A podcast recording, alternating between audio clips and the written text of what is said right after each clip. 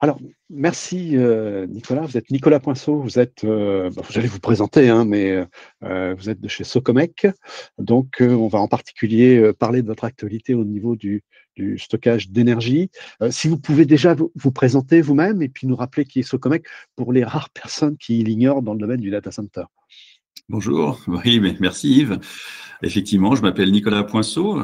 Je suis depuis sept ans chez Socomec. Et euh, j'ai effectivement la casquette aujourd'hui de, de, business developer dans l'activité du stockage d'énergie, qui est le sujet euh, qui est en plein boom en ce moment euh, au sein de Socomec, mais aussi sur le marché.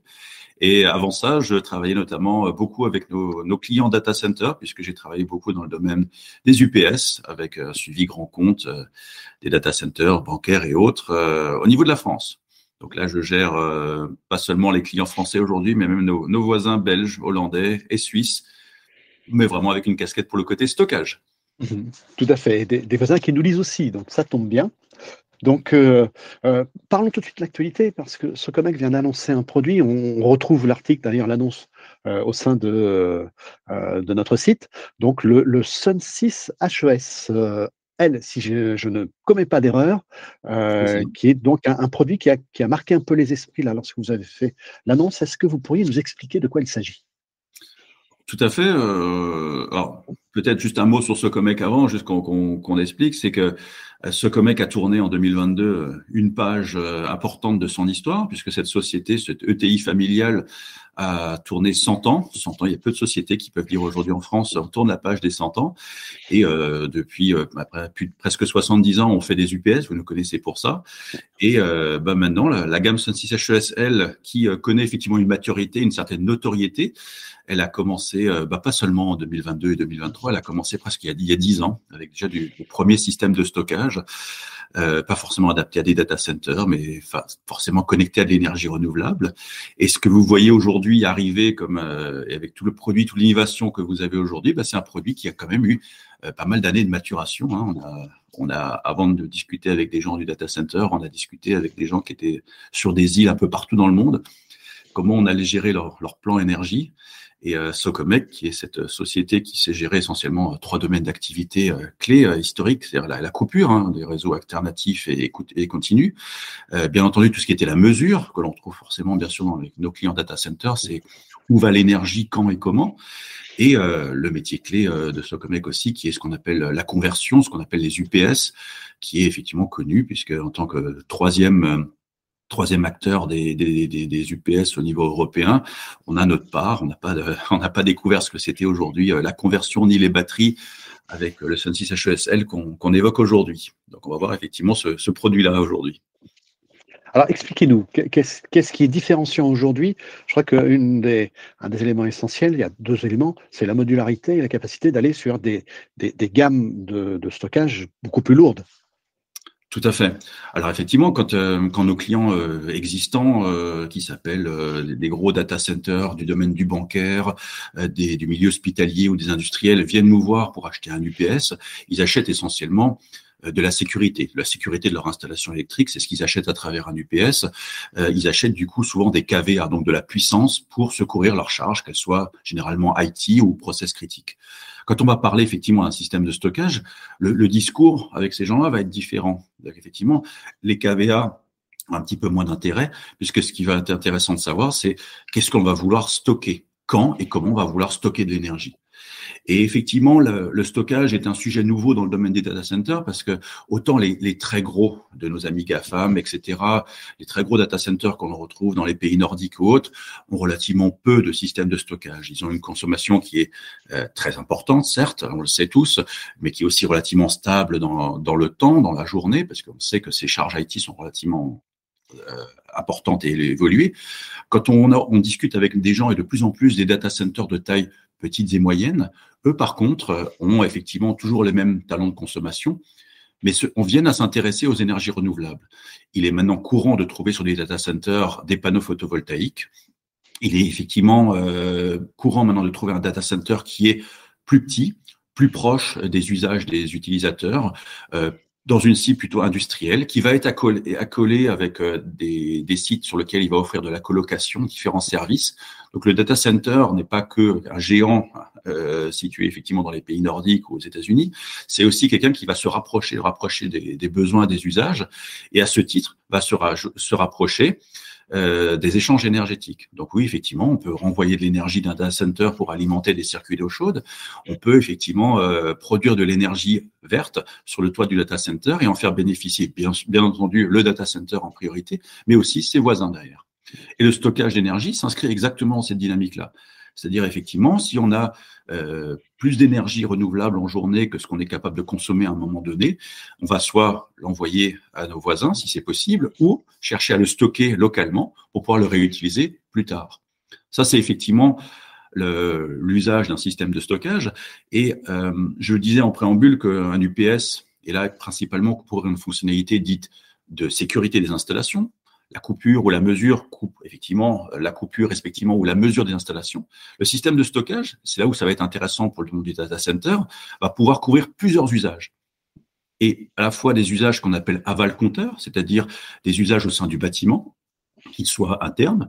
Euh, je discute de manière très, très contractuelle avec des gens du data center qui me disent, mais vous savez, nous, en tant que data center, on a aussi de la borne de recharge de véhicules électriques à coller au bâtiment. C'est quelque chose qui est peut-être nouveau pour eux. Et du coup, j'aimerais bien bah, qu'on puisse utiliser de l'énergie qui est produite localement pour recharger aussi les véhicules d'exploitation du bâtiment. Donc là, on a peut-être presque plus une discussion de data center, mais une discussion d'exploitant d'un bâtiment. Les gens, ils se disent, moi, je veux intégrer des énergies renouvelables massivement sur mon toit, sur, euh, sur des espaces verts derrière. C'est un discours qui est nouveau pour des data centers de, de taille moyenne. Et donc, on est capable d'offrir à la fois des services dits aval compteur, mais aussi à mon compteur c'est-à-dire euh, offrir au réseau la capacité de se dire l'énergie, j'ai envie de dire en France, je vous le disais en préambule, je m'occupe pas que de la France, mais en France, on a un petit peu des mauvaises habitudes parce qu'on a tendance à acheter généralement l'énergie à peu près le même tarif l'été que l'hiver. Ces choses, c'est-à-dire qu'ils vont changer, je pense, dans les années, dans les années, les mois à venir. Et il est important de se constater, bah, chez nos petits voisins, qui soient suisses, hollandais ou belges, par exemple, pour citer que cela, euh, achètent de l'énergie avec un coût qui est très variable sur le marché. Et euh, quand on met un data center qui a une consommation relativement fixe, on ne peut pas fermer le robinet du data center quand le coût de l'énergie est, élevé.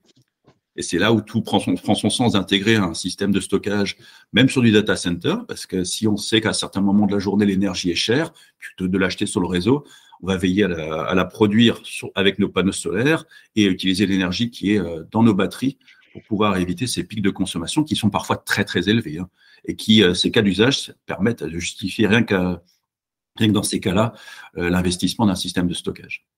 C'est la question que je vais vous poser parce que c'est un équipement supplémentaire, mais vous apportez quand même une capacité de ROI sur cet équipement.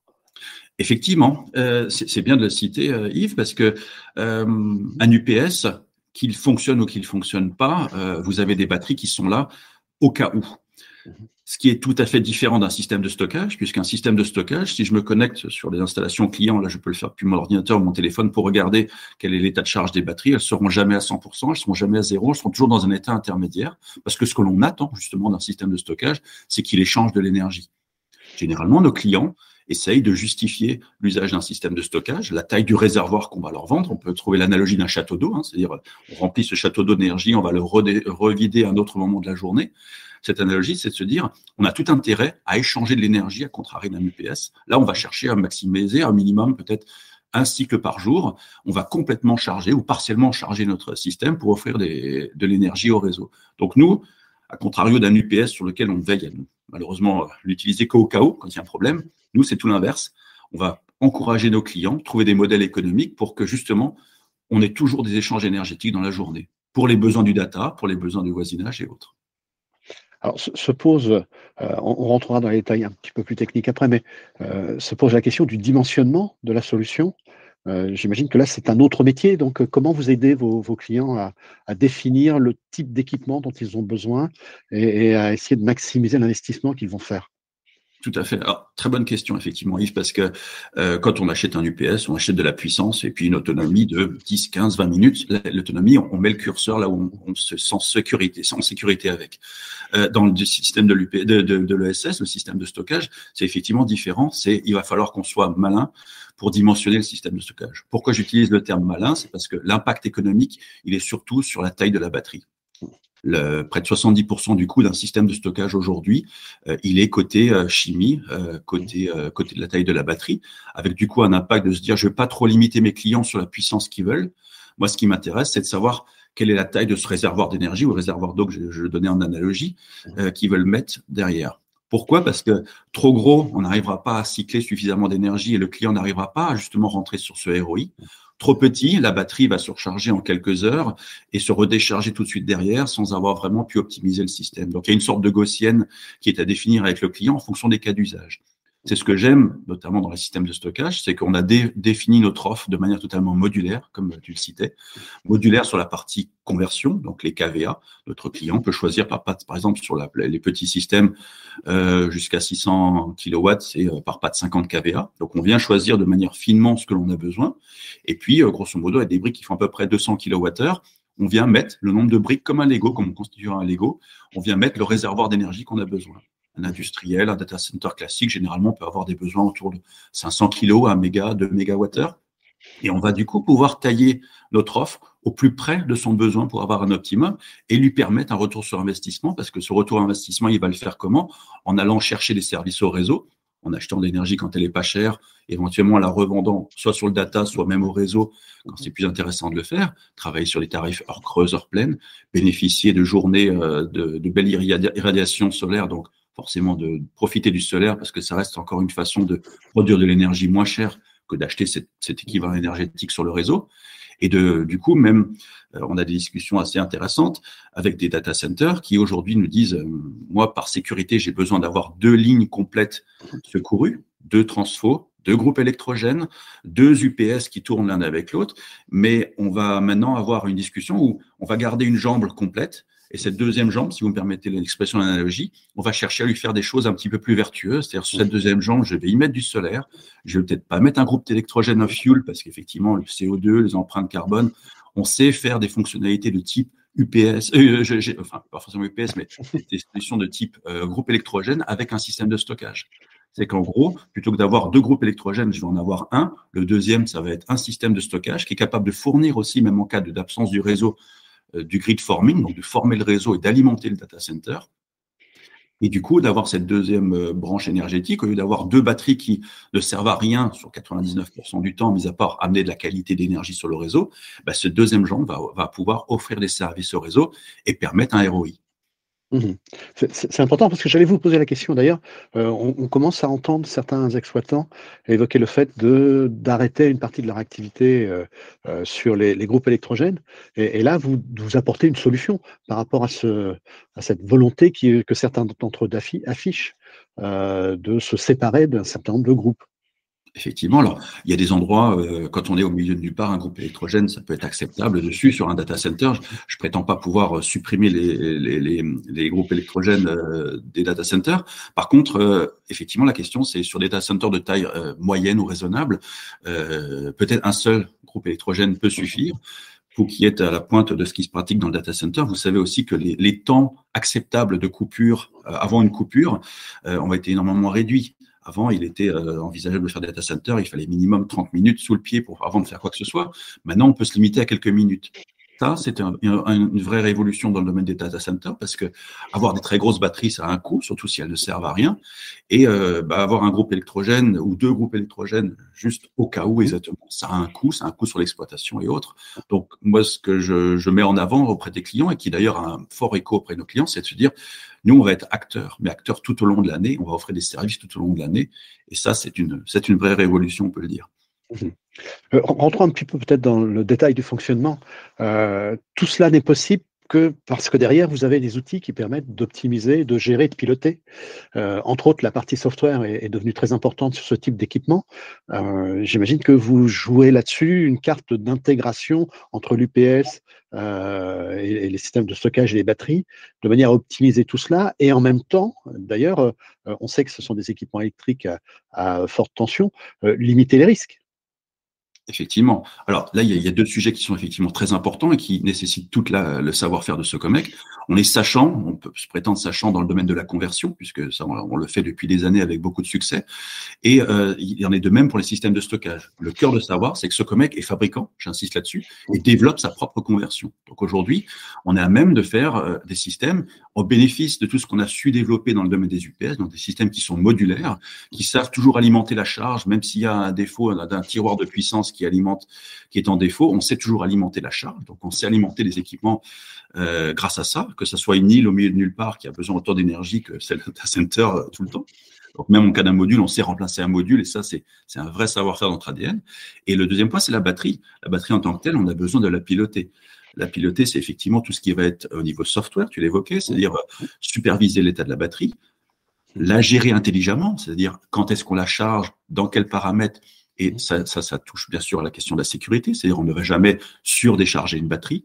Euh, on va être aussi vigilant d'aller la charger de temps en temps pour qu'elle puisse s'équilibrer, etc. Toutes les problématiques que l'on connaît quand on a un téléphone portable à côté de soi, ce qui est maintenant commun à côté de ses clés de voiture, mais on a aussi des mêmes problématiques liées à la chimie.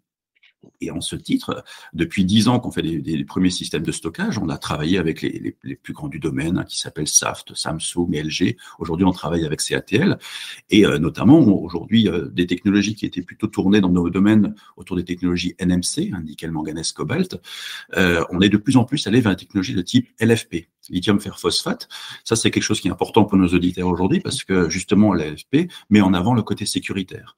C'est-à-dire les technologies, c'est important de se dire, on met des systèmes euh, de stockage le long du bâtiment derrière. On sait qu'on a des millions d'euros euh, de data centers qui sont adossés derrière. L'aspect sécurité est important puisque on veille euh, de manière structurelle, pas construction, à choisir des fabricants qui savent de quoi est fait leur métier. On travaille beaucoup avec des fabricants comme CATL aujourd'hui, qui sont totalement sachants sur la partie chimie et qui sont d'ailleurs assez venus chercher ce COMEX sur notre savoir-faire qui était la conversion pour arriver avec une solution. Donc je ne, je ne vends pas des batteries d'un côté et un convertisseur de l'autre, je vends une solution complète qui doit dialoguer ensemble au niveau logiciel sur l'aspect bien entendu euh, pilotage, intelligence, mais qui est aussi sur l'aspect sécuritaire, puisqu'on doit veiller que tout défaut sur la batterie, ça n'est pas un UPS. Si jamais j'ai une moindre cellule qui part en défaut, qui part euh, au niveau de tension anormale, on va couper le système en privilégiant toujours la sécurité en ce qui concerne le système de stockage, et ça, ça reste clé. Merci Nicolas, on a fait un, beau parcours sur euh, à la fois votre offre et puis sur le marché, évidemment, hein, sur les évolutions technologiques. Est-ce qu'il y a des, sujets que l'on n'aurait pas évoqués ou des questions que vous auriez souhaité que je vous pose? Les questions que l'on me pose peut-être souvent, et peut-être nos auditeurs apprécient d'entendre, c'est aujourd'hui quelle est l'étape suivante? Parce qu'on pointe du doigt euh, les batteries. Les batteries sont aujourd'hui euh, encore principalement, en ce qui concerne les batteries fabriquées, sourcées en, en Asie en Chine principalement, euh, effectivement, on voit de plus en plus d'argent qui sont investis au niveau européen pour avoir des gigafactories et avoir des batteries. Parce que, euh, en ce qui concerne euh, les, UPS, on achète encore beaucoup de batteries plomb. Hein. Est un des troisièmes plus gros acheteurs de batteries plomb en Europe. C'est pas pour rien, c'est parce qu'on met encore beaucoup de batteries plomb. Fort heureusement, le lithium arrive sur le marché aussi pour les UPS. En ce qui concerne le système stockage, c'est 100% lithium. Donc 100%. Donc on, on on passe notre temps à analyser le marché pour voir quel va être l'état de l'art. Et la question que se pose la question, c'est quelle est l'étape suivante après ces batteries, qu'elles soient LFP. Demain, c'est effectivement, c'est les batteries sodium. Ça, c'est des choses qui sont intéressantes. Donc, les batteries sodium vont arriver en priorité sur la mobilité des véhicules électriques. Euh, ce qu'on appelle le solid state, les batteries en état solide, qui permettront effectivement euh, d'avoir euh, des systèmes euh, aussi un petit peu sécuritaire, mais aussi dans des domaines de prix qui soient acceptables, puisqu'on a on n'a pas connu l'érosion qu'ont connu les panneaux photovoltaïques, par exemple en termes des prix, parce que les coûts des matières aujourd'hui rentrent encore et impactent directement le coût des, des systèmes de stockage, mais on va quand même vers des systèmes qui sont donc plus acceptables. Moi, je vends des systèmes de stockage depuis euh, maintenant euh, cinq ans activement. Le coût en euros par kilowattheure de ces systèmes-là a juste été divisé par deux en espace de trois ans et demi. Donc on va dans le bon sens, on va dans la bonne voie. Et du coup, les ROI de nos clients qui étaient souvent de 6, 7, 8 ans, aujourd'hui on a des ROI qui se retournent autour de 3 ans et demi, 4 ans. Et avec des ROI de 3 ans et demi, 4 ans, bah, on a la porte qui s'ouvre. On a déployé plus de 300 systèmes de par le monde. C'est pas juste parce que euh, Socomex fait une très bonne conversion et qu'on a des bonnes solutions à mettre sur euh, sur les installations de nos clients. C'est aussi parce que les clients ont su trouver le ROI aujourd'hui, qu'ils soient un industriel, derrière. Donc on alimente toujours des bâtiments, euh, il, y a du, il y a du data, il y a de la donnée, il y a du panneau solaire, il y a des choses très intéressantes à intégrer dans l'écosystème. Donc moi ce que j'aime par rapport, et petit message que j'ai envie de transmettre aujourd'hui data center, c'est que euh, le data center s'ouvre, s'ouvre à des nouveautés aujourd'hui. Le système de stockage fait partie de ces, ces nouveaux jouets sur lesquels euh, qu'on va devoir intégrer dans les data centers pour pouvoir gérer l'environnement qui est l'autre, c'est-à-dire euh, la crise énergétique que l'on connaît, euh, on peut être une solution pour répondre derrière. Euh, le carbone, le bas carbone, on est une solution pour vers des alternatives par rapport à ça. Pour verdir les data centers, ils en ont besoin. Et, euh, ce qui est intéressant de savoir, c'est que l'offre, on n'a pas, pas attendu 2023 pour avoir une offre. Ça fait des années qu'on est là. Donc aujourd'hui, on déploie des solutions. Donc on peut attaquer les challenges du data center dès aujourd'hui. Tout à fait. Merci Nicolas pour cette euh, belle intervention. Euh, donc, et, on vous retrouvera, j'imagine, régulièrement parce que vous êtes quand même un, acteur français, il faut le rappeler aussi, c'est important pour nous euh, dans le domaine Bien, merci. Merci. Yves, plaisir.